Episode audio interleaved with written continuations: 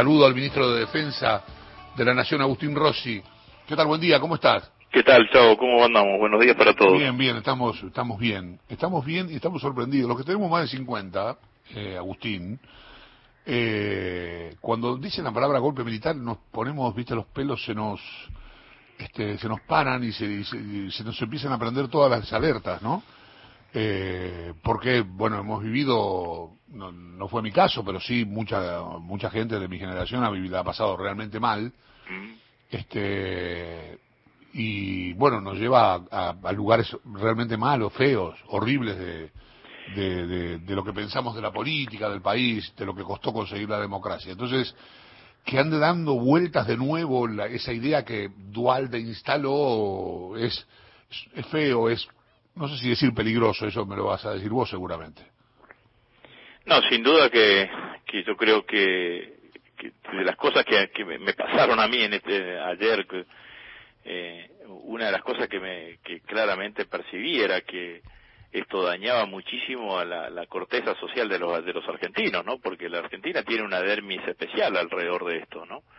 Y yo cuando empecé a salir a desmentir eh, en, durante todo el día de ayer los dichos de Dualde, que diciendo que no había ninguna posibilidad que esto suceda en la Argentina, eh, me encontré con muchísima gente, ¿no? Que me llamaba por las redes o me escribía en las redes diciéndome gracias por, por, por transmitirme tranquilidad, gracias por transmitirme seguridad de que las cosas están bien, porque creo que lo que Dualde ni siquiera dimensionó él, es que él es un expresidente de la nación, ¿no?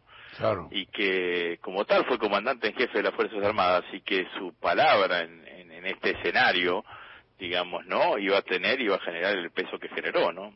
Entonces, por un lado, a todos los que fueron, a todos los argentinos, porque eh, me parece que, que, todo el trabajo que se ha hecho entre de memoria, verdad y justicia tiene que ver fundamentalmente con, con esto. Acordate la, la reacción espontánea que hubo durante el gobierno de Macri cuando quiso la Corte Suprema aplicarle el 2 por 1 a los detenidos por lesa, de lesa humanidad, esa movilización enorme que se hizo. Bueno, eso está fuertemente presente, pero también se dejó en un lugar absolutamente incómodo a las Fuerzas Armadas, ¿no? Yo, trabajo acá en el Ministerio, en el edificio Libertador. En el piso 11 estoy yo, y en el Ministerio de Defensa. En el, en el cuarto tiene su despacho el jefe del Ejército, en el 12 el jefe del Estado Mayor Conjunto.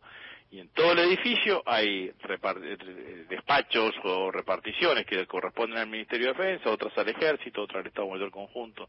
O sea que, que circular por los pasillos del Ministerio y encontrarte con un personal militar es habitual, ¿no? Claro, lógico. Anoche yo cuando me iba, me crucé con uno y le digo, ¿qué vas a, vas a llegar a tu casa y te van a, y tus hijas te van a preguntar si es cierto que estás por dar un golpe de Estado?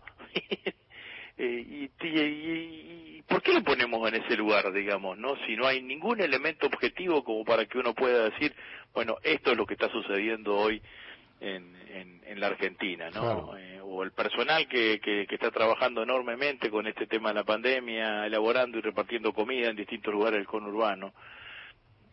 Me pareció un discurso, a ver, me pareció en primer lugar un discurso este, absolutamente atrasado en términos de, lo que la Argentina es hoy, con una democracia que ya tiene este, 37 años. Pero eh, más allá de eso, lo que me, sí me llamó la atención y me preocupó fue la entidad de quien lo dijo. ¿no? Porque es un, Dualde es un político, más allá de que uno pueda estar de acuerdo, le guste o no le guste, Dualde es un político importante, fue presidente de la República, fue vicepresidente de la República, y además fue presidente en un momento difícil de la Argentina y quizás que por esa actuación todos le, tenemos una consideración, un respeto, independientemente de nuestra mirada política y yo creo que eso es así. Bueno, de hecho las, declaraciones están en diarios internacionales, hoy las leía, digamos, ¿no? Tal cual. En el país de España, por ejemplo. Entonces, eh, me parece que, que, que bueno, que volviendo sobre lo inicial, no hay ninguna posibilidad de lo que dice Dualde suceda en la Argentina, las Fuerzas Armadas están fuertemente comprometidas con la democracia, con las instituciones, con la Constitución Nacional y están haciendo sus tareas específicas y todas las tareas que le encarga el presidente de la Nación, en tanto comandante en jefe de las Fuerzas Armadas, que las tenga que llevar adelante. ¿Qué tal, Agustín? Lucía Isikov te saluda. Hola, Lucía. Eh, primero te quiero preguntar si es cierta esa versión de que Dualde ya les había ido con esta teoría a vos, a Cristina, a Alberto. Digo que no fue algo que se le ocurrió de repente en un canal para generar rating. Yo estuve con Dualde hace un mes que me vino que me vino a, me vino a visitar. Eh, y estuvimos charlando. Ninguna de las cosas que estuvimos charlando me permitían a mí concluir una situación como la que describió en un canal de televisión, digamos. eso es lo que tengo para decir, digamos, ¿no? Uno cuando charla con un dirigente político en el periodo de dual le pasa revista a una cantidad de temas.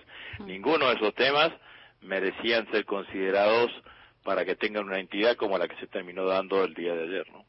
Pero él no sugirió en ningún momento algún tipo de temor a que algún sector de las Fuerzas Armadas esté eh, preparándose para un escenario así. No, no, no. No, no, no, en esos términos absolutamente no.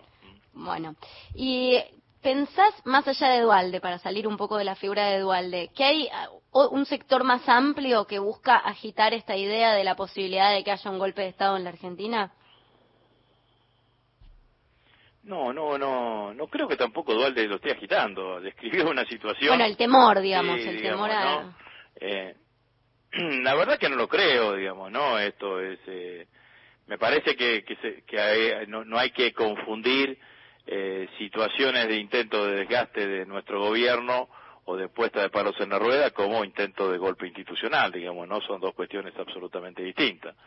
En Argentina durante todos estos años ha tenido diferentes momentos de tensiones y nunca en ninguno de esos momentos se terminó resolviendo con, con, con una salida por fuera de lo que limita la democracia, ¿no? Mm. Mirá, pensemos, tuvimos la hiperinflación, el adelantamiento del mandato del mandato de Alfonsín.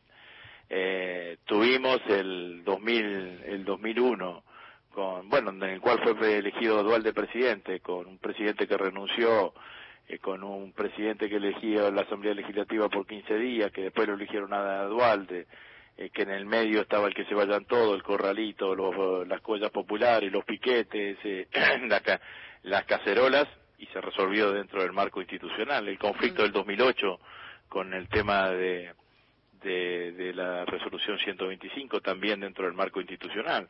Eh, que a Cristina le hicieron una cantidad de movilizaciones, eh, nos hicieron movilizaciones en contra, eh, corrida bancaria y fuga de capitales después de las elecciones del 2011 y nunca sucedió absolutamente nada. Entonces, me parece que estamos en otro escenario el que describe Duvalde, que es el que ha generado el rechazo casi de todo el arco político en Argentina. ¿no? Sí, queda clarísimo que es completamente improbable que esto se resuelva con un golpe de las Fuerzas Armadas, pero sí ves que hay algún tipo de intento desestabilizador de, de, la oposición, de un sector de la oposición, eh, con, con esto, esta, esta idea de pinchar al gobierno eh, con tantos temas, desde la reforma judicial, el decreto de telecomunicaciones. lo que hay, lo que está claro que hay una serie de acciones del gobierno que lo único que intentan es generar desgaste en el gobierno. Mm. Esto es, me parece, lo que está pasando. Bien.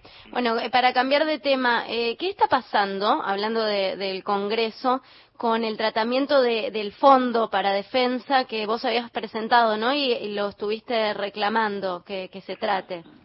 Bueno, entiendo yo por la información que me dan desde la Comisión de Defensa que hubo una primera una serie de reuniones entre los asesores que están mayoritariamente todos de acuerdo y que bueno que según la dinámica parlamentaria encontrarán el momento de poder tratarlo antes del final del año, digamos, ¿no? Así que entiendo que va bien encaminado y que vamos a poder que vamos a poder eh, eh tener el fondo ya vigente para el año que viene, que para mí es muy importante eh, porque resuelve dos temas, digamos, ¿no? Por un lado resuelve todo lo que significa el equipamiento de las Fuerzas Armadas y por el otro lado genera un fuerte impulso a todo lo que es la un fuerte impulso a todo lo que es la la industria de la defensa, ¿no? Y la industria de la defensa puede jugar un rol claramente estratégico en nuestro país. Eh, Rossi, estoy leyendo, eh, dice, Rossi anunció el desarrollo del avión Malvina en Fadea, financiado por el IAF. Sí. Eh, contémosle a la gente qué es esto, por qué es tan bueno, eh, que es el YAF, que es FADEA, que es el avión. Eh, eh, bueno, el avión es el IA-100 que le pusimos el nombre Malvina, con, con toda la intencionalidad de lo que significa Malvinas, pero bueno, en, el, en, singular, y además porque queríamos poner el nombre de mujer, digamos, no reivindicando la política de, de género que estamos llevando adelante desde la Fuerza Armada y que lleva adelante el gobierno del presidente Alberto Fernández. Eh, en, segundo lugar, es un proyecto, un programa, el, el IA-100 de un avión de entrenamiento básico, de entrenamiento inicial, que habíamos empezado y que había tenido un vuelo experimental en el año 2016 y que se dejó de lado por el gobierno. Lo habíamos empezado nosotros en el 2014, se dejó de lado en el 2016 por el gobierno del presidente Macri y que nosotros queremos retomar. Eh, y que, que lo hemos mejorado notablemente porque se, han precisado los requerimientos que han llevado adelante la Fuerza, la Fuerza Aérea Argentina, es un avión que va a ser para la Fuerza Aérea Argentina. Se va a fabricar en FADEA, FADEA es nuestra fábrica argentina de aviones que está en Córdoba, que tiene sede, que tiene sede en, en Córdoba, que es una fábrica de excelencia que tiene el Estado Nacional en este, en este sentido y que, va a significar que FADEA va a ser el, el, un nuevo avión, el último avión que había hecho FADEA es el Pampa, la línea Pampa que, que se sigue construyendo también para la Fuerza Aérea Argentina y que en este caso hemos logrado un financiamiento eh, original dentro de la misma jurisdicción defensa para la ejecución del prototipo, no para la ejecución de la serie, ¿no? El prototipo sale dos millones y medio de dólares y ahí es donde aparece el IAF. ¿Qué es el IAF? El IAF, sus siglas responden al, nombre de Instituto de Ayuda Financiera, pero en realidad es el instituto que paga el retiro, eh, el haber de retiro y las pensiones a los, a los, a lo, al personal militar. Es decir, que es como una pequeña ANSES. Allí se depositan los aportes y contribuciones. El IAF tiene la, la obligación de administrar esos fondos y cómo los administra para que no pierdan poder adquisitivo. Eh, bonos del tesoro, invierte en bonos del tesoro, depósitos a plazo fijo en dólares, depósitos a plazo fijo en pesos, eh, también da créditos personales y créditos hipotecarios. Y sacó una línea ahora de eh, poder financiar desarrollos de la industria de la defensa que tengan impacto en el equipamiento de las Fuerzas Armadas, o sea, todo dentro de nuestra misma jurisdicción. En, entonces el IAF le termina prestando a FADEA a una tasa superior a la que consigue cuando tiene depósito a plazo fijo, porque el depósito a plazo fijo en dólares paga el 2%, la tasa es del 4% en dólares, y FADEA toma un crédito en dólares que en el mercado es un crédito es, es un crédito que se toma no menos del 8 o 9%, o sea que gana uno y gana el otro, digamos, ¿no?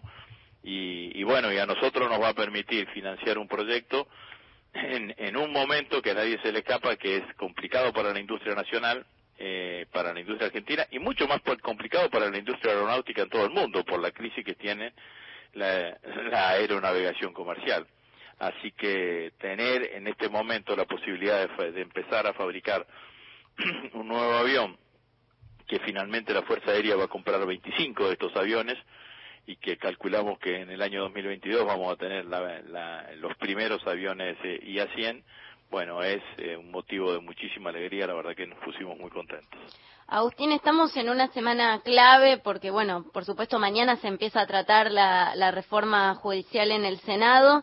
Ayer opinó Cristina Kirchner sobre el tema y ella dijo, no, no, no llega a ser una reforma judicial, si bien dijo es una ley que, digamos, apunta a mejorar algunas cuestiones sobre el funcionamiento de la justicia, dijo, está mal llamarla reforma judicial. ¿Vos coincidís con Cristina y sobre todo en el tema que eh, ella apuntó contra el macrismo, que dijo, Macri nos hizo una reforma judicial de facto? Un poco las dos cosas, si, si te parece que la reforma es suficiente y por otro lado, ¿qué pasó eh, en, en los últimos años con la justicia? Eh, bueno, en, eh, está claro que hubo una reforma durante durante el gobierno de Macri eh, y Cristina lo explica muy bien, ¿no? Eh, la doctrina Urso, la mesa la mesa judicial, las prisiones preventivas e indiscriminadas para para todo aquel político para todo aquel político opositor eh, la imposibilidad de ejercer libremente el derecho de defensas, eh, de, de, que se estimen permanentemente las presentaciones de la defensa, todo eso sucedió durante los cuatro años de gestión de durante los cuatro años de gestión de Macri. Ahora el Poder Ejecutivo envía una propuesta eh, de reforma que eh, no se entiende demasiado, salvo la obstinación de hacer oposición por oposición misma, porque la oposición está en desacuerdo eh, porque cuando uno habla en off con cualquier dirigente político en la Argentina, reconoce que, o todos coincidimos, que la justicia está funcionando mal, que la justicia es uno de los poderes del Estado que más desprestigio tiene y que es necesario reformarla. Pero cuando vos planteas una reforma, siempre hay algún argumento. En este caso, el argumento no es el momento, que es el argumento que se utiliza cuando no se puede estar en contra eh, abiertamente de los objetivos que plantea la reforma. Ahora, cuando no es el momento y nos quedamos siempre que no es el momento, significa que queda vigente lo que está y lo que está vigente está mal, está funcionando mal. Entonces, eh, el, proyecto de ley busca mejorar aspectos que son puntuales de, del funcionamiento de la justicia, mejorar claramente el foro más cuestionado, que es Comodoro Pi, que utiliza la fórmula para mejorarlo, de desconcentrar, de pasar de, tener 12 tribunales, 12 jueces a creo que arriba de 40, eh, jueces que, que, que, aborden la totalidad de las causas que se involucran a Comodoro Pi, es una fórmula de transparentar el funcionamiento, digamos, ¿no? En esto es, es claramente así, por un lado. Y por el otro lado, eh, eh, empieza a, resolver uno de los reclamos históricos de las provincias, de las provincias del interior, que era eh, que haya una mayor presencia de la justicia federal en las provincias, en, en las provincias del interior, ¿no? Yo recuerdo claramente eh, lo que lo que pudimos hacer cuando, lo que tuvimos que hacer cuando fue eh, para conseguir un juzgado federal en Rafaela o en Venado Tuerto, del interior de nuestra provincia, de Santa Fe, eh, costaba muchísimo y nunca había presupuesto para llevarlo adelante de esa manera, ¿no? Así que eh, me parece que es una, una reforma que merece ser, que merecía ser estudiada con mucho más tranquilidad y con mucho menos prejuicio por parte de la oposición, eh, y que no parece ser así, que la han puesto claramente en la oposición dentro del marco de la grieta y es una reforma que está destinada a mejorar el funcionamiento de la justicia. La Reta ya dijo que no le parece buen momento para tratar esto. Vidal eh, también en las últimas horas eh, coincidió, dijo no, no, no es un reclamo de la gente. ¿Ves algún riesgo de que esto se termine convirtiendo en una nueva 125? Porque está, está difícil el tema de los votos en diputados, sobre todo. Bueno, sabemos que en diputados la oposición tiene mayor fortaleza institucional, pero yo confío en nuestros legisladores y en la conducción de nuestro bloque y de la Cámara de que vamos a tener los consensos necesarios. Nadie quiere plantearlo a esto como una cuestión de cómo, cómo fue la 125. Lo que pasa que, bueno, que hay eh, todos los días, digamos, ¿no? Aparece como, o, recurrentemente la oposición intenta generar climas como fue ese clima del 2008. Lo intentaron con Vicentín, ahora dicen que quieren intentarlo de, de esta manera, me parece que nada está más alejado. Vuelvo a decir, si la toman y analizan desapasionadamente a la reforma, no tendrían ningún punto para estar en desacuerdo con la propuesta que estamos haciendo. Eh, gracias, Agustín. ¿eh? Bueno, muchas gracias a ustedes. Un abrazo. Agustín Rossi es el ministro de Defensa de la